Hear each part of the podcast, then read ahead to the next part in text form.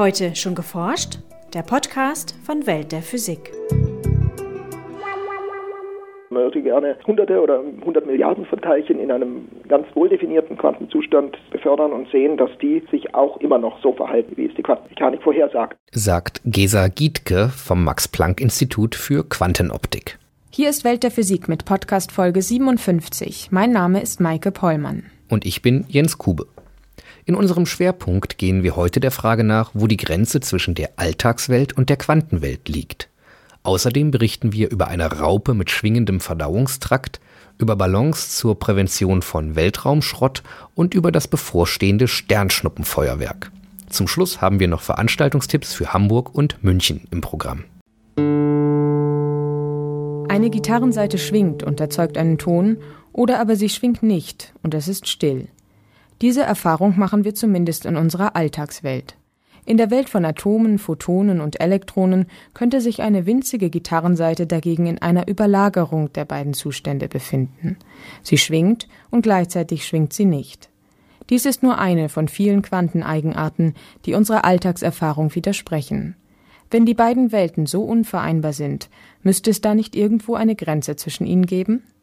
Man könnte also die Grenze Quantenmechanik Alltagswelt auch da ansetzen, wo man diese Effekte in Reinkultur sehen und nachweisen kann. Und, und, da gibt es dann eine Grenze, die letztlich eine Frage der technischen und experimentellen Fertigkeit ist. Also wie gut hat man sein System unter Kontrolle, um solche Phänomene zu präparieren und, und dann auch nachzuweisen. Erklärt Gesa Gietke vom Max-Planck-Institut für Quantenoptik in Garching. Die Grenze zwischen Quanten- und Alltagswelt hängt also nicht von den Objekten selbst ab sondern davon, wie gut Forscher ein System kontrollieren und messen können. Nach heutigen Theorien besitzen nämlich womöglich alle Objekte Quanteneigenschaften. Scheinbare Paradox, dass wenn man sozusagen um sich herum guckt, diese ganzen Quanteneigenschaften nie zu Gesicht bekommt. Und es gibt aber die Theorie der Dekohärenz, die sozusagen versucht zu beschreiben, wie Quantensysteme mit einer unbekannten und unkontrollierten und nicht gemessenen Umgebung in Wechselwirkung stehen. Und dann sieht man, dass durch diese Dekohärenz, wenn die hinreichend stark ist, aus der Quantenmechanik gewissermaßen wieder klassisches Verhalten entsteht. Wollen Physiker also Quantenphänomene nachweisen, müssen sie diese Dekohärenz klein halten. Und das erreichen sie, indem sie das System von äußeren Einflüssen abschirmen und so genau präparieren, wie es die Natur nur zulässt. Diese Aufgabe wird allerdings umso schwieriger, je größer das System ist und je stärker es mit seiner Umgebung in Wechselwirkung tritt. Die Quantenwelt ist typischerweise klein und kalt und leer und im Alltag ist groß und warm und, und voll. Da ist Luft oder Wasser um uns herum und viele Systeme, die alle miteinander in Wechselwirkung stehen. Und Quantensysteme, in denen man diese Phänomene in solcher Reihenform sehen kann, sind sehr gut kontrolliert, sehr gut isoliert. Und ja, im Alltag ist es eben nicht der Fall.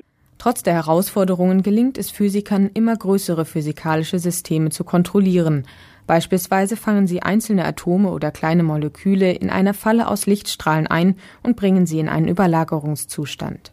Und da gab es jetzt eben Experimente, das mit größeren Molekülen, mit, Makromolekülen zu machen und immer wieder zu zeigen, ah, auch dieses große System, das aus Hunderten von Atomen besteht, hat diese Quanteneigenschaften. Es befindet sich in einer Überlagerung, dass es entweder links in der Falle ist oder rechts in der Falle oder dass es in Ruhe ist oder schwingt. Theoretisch ließen sich mit Hilfe von Licht, mit einer sogenannten optischen Pinzette, auch Viren und Bakterien fangen und von einem zu einem anderen Ort verfrachten. Die Organismen sollten einen solchen Transport sogar unbeschadet überstehen. Eine erste Hürde zur Kontrolle solcher komplizierten biologischen Systeme wäre also genommen.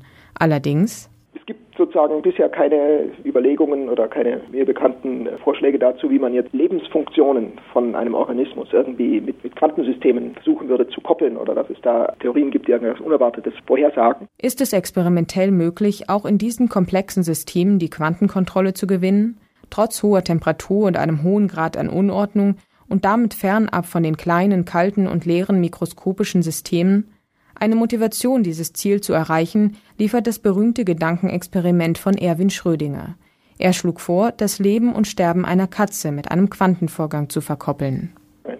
Quantensystem, das eine Überlagerung ist, wechselwirkt auf so eine Art und Weise mit einer Katze, dass sie stirbt, wenn es in der einen Fall der Überlagerung ist und dass sie weiterlebt, wenn es im anderen Teil der Überlagerung sich befindet. Und wenn man die Quantenmechanik sozusagen Wort für Wort folgt und annimmt, dass es hier überhaupt keine Dekohärenz gibt, dann würde man dieses System eben beschreiben als eine Überlagerung von einer lebenden und einer toten Katze. Und Schrödinger hat es damals als ein Beispiel für die Absurdität dieses Gedankens gebracht und gesagt, also auf der Ebene kann die Quantenmechanik nicht anwendbar sein. Oder haben Sie schon einmal eine lebendig tote Katze gesehen? Die Theorie der Dekohärenz, die ja davon ausgeht, dass alle Objekte Quanteneigenschaften besitzen, hat dafür allerdings eine Erklärung parat. Die lebenden und toten Tiere wechselwirken so stark und verschieden mit der Umgebung, dass wir eben nie die Überlagerung der beiden zu Gesicht bekommen. Also sehen wir entweder eine lebendige Katze oder aber eine tote. Es ist also keine Frage des Prinzips, sondern eine technische. Die Technik, die dahinter steht, ist so unüberwindbar kompliziert, dass es am Ende doch vermutlich für Menschen nicht möglich sein wird, äh, lebende und tote Katzen in Überlagerung zu bringen. Wenn auch noch nicht mit Lebewesen, so gelingen Wissenschaftlern inzwischen immerhin schon quantenmechanische Kunststückchen mit makroskopischen Objekten aus 100 Milliarden von Atomen, beinahe mit bloßem Auge zu erkennen. Kürzlich ist es einigen von ihnen beispielsweise gelungen, ein winziges Metallplättchen so tief herunterzukühlen, dass es quantenmechanisch in Ruhe ist, es sich also im niedrigsten Energiezustand befindet. Und dann haben sie es geschafft, dieses System sozusagen ganz kontrolliert an ein anderes System zu koppeln und dann Überlagerungszustände herzustellen. Nämlich die Überlagerung von dem Zustand, dieses System ist in Ruhe und das System fängt an zu oszillieren. Und zwar die niedrigste quantenmechanische Stufe der Oszillation. Sozusagen wir sagen ein Phonon, ein Quantum der Oszillation. Die Auslenkung ist bisher allerdings winzig. Sie liegt bei 10 hoch minus 16 Metern. Ein menschliches Haar ist mehr als 10 Milliarden mal dicker. Dennoch zeigt das Experiment, dass selbst Systeme aus Milliarden von Atomen mit den Gesetzen der Quantenmechanik kompatibel sind. Aber nicht nur das. Die winzigen Resonatoren hätten sogar einen praktischen Nutzen. Solche schwingenden Objekte sind sehr gute Sensoren, weil eine kleine Kraft, die an so ein schwingendes Objekt angreift, die Schwingungsfrequenz ändern kann. Frequenzen kann man sehr genau messen und dann kann man sagen, auf diese Weise die Kräfte messen. Einsetzen ließen sich diese hochpräzisen Quantensensoren zum Beispiel in Gravitationswellendetektoren. Auch Rasterkraftmikroskope, mit denen sich einzelne Atome vermessen lassen, könnten durch die quantenmechanischen Oszillatoren in Zukunft noch genauer werden. Aber sowohl von theoretischer als auch von praktischer Seite wären größere Auslenkungen und auch Systeme wünschenswert. Die Grenze zwischen Quanten- und Alltagswelt muss also wohl noch ein Stückchen weiter in unsere Richtung verschoben werden. Über 600.000 Schrottteile mit Durchmessern von mehr als einem Zentimeter fliegen unkontrolliert auf Umlaufbahnen um die Erde. Diese Objekte sind eine große Gefahr für Satelliten, die bei einer Kollision mit dem Weltraumschrott zerstört werden können. Amerikanische Entwickler schlagen nun auf einer Fachtagung vor, dass Satelliten auf niedrigen Umlaufbahnen am Ende ihrer Nutzungszeit mit Hilfe von riesigen Ballons ihren Orbit kontrolliert verlassen und in der Erdatmosphäre verglühen könnten.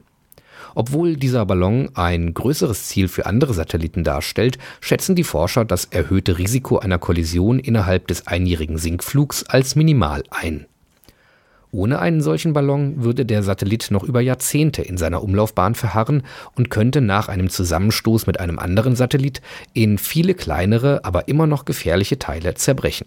Bisher wird diskutiert, dass zum Abschluss einer Mission ein zusätzliches Triebwerk am Satelliten zündet. Auf diese Weise würde er ebenfalls die Umlaufbahn verlassen und verglühen. Der Ballon solle diese Aufgabe allerdings viel günstiger übernehmen, so die Entwickler. Wer beim Gehen die Arme im Takt schwingen lässt, erhöht seine Stabilität und senkt vor allem den Energieaufwand, weil der Schwung die Vorwärtsbewegung unterstützt. Vergleichbar arbeitet die Raupe des Tabakschwärmers. Allerdings lässt sie nicht ihre Extremitäten pendeln, sondern ihr Innenleben. Ihr Körper besteht offenbar aus zwei entkoppelten, unabhängig schwingenden Teilen. Das zeigte sich jetzt in Röntgenaufnahmen kriechender Raupen. Ihr gesamter Verdauungstrakt ist nur am Kopf und Hinterteil mit dem Außenkörper verbunden. Kriecht das Tier nun vorwärts, so schwingt der Magen-Darm-Schlauch und damit der Körperschwerpunkt immer ein Tick früher nach vorne als die äußere Körperhülle. Ein solches Eingeweide-Kolben-Bewegungssystem ist bislang von keinem anderen Tier bekannt. Wer in der Nacht vom 12. auf den 13. August bei klarem Wetter hinauf in den Weltraum schaut, sieht dort ein wunderschönes Naturschauspiel, das Maximum des Meteorschauers der Perseiden. Tausende Sternschnuppen lassen sich dann am Nachthimmel beobachten, am besten ganz ohne Fernglas.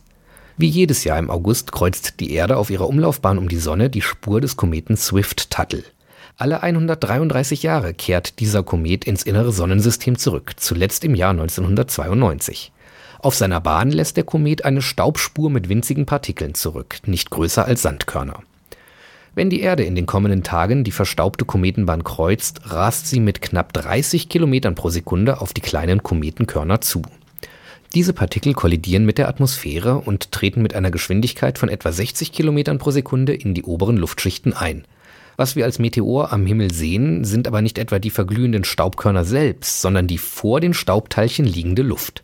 Diese wird nämlich so stark zusammengepresst, dass sie über 3000 Grad heiß wird und dadurch zu leuchten beginnt, ähnlich wie das Gas in einer Leuchtstoffröhre. Das Ergebnis eine Sternschnuppe. Etwa 100 davon kann ein Beobachter in den Nächten von Mittwoch bis Freitag pro Stunde erwarten.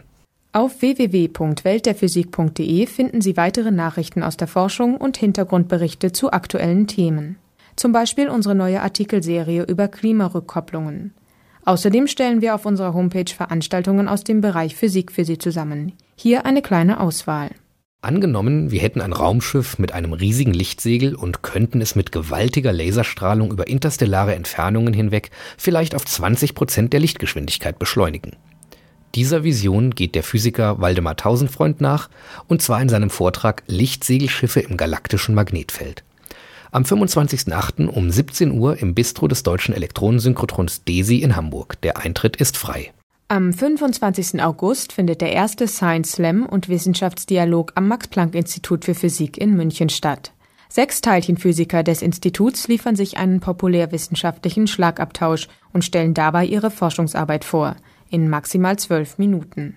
Beim anschließenden Wissenschaftsdialog haben die Zuschauer dann die Gelegenheit, Fragen an die Forscher zu stellen. Am 25.08. um 19 Uhr am Max-Planck-Institut für Physik in München.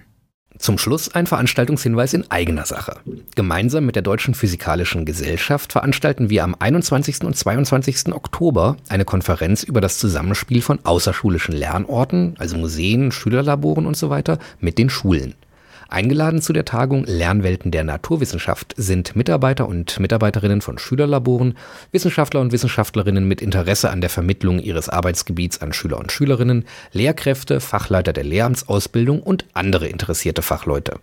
Mehr erfahren Sie unter www.weltderphysik.de-lernwelten 2010. Das war's für heute. Bleiben Sie wissenschaftlich und laden Sie uns auch nächstes Mal wieder herunter. Welt der Physik wird Ihnen präsentiert vom Bundesministerium für Bildung und Forschung und der Deutschen Physikalischen Gesellschaft.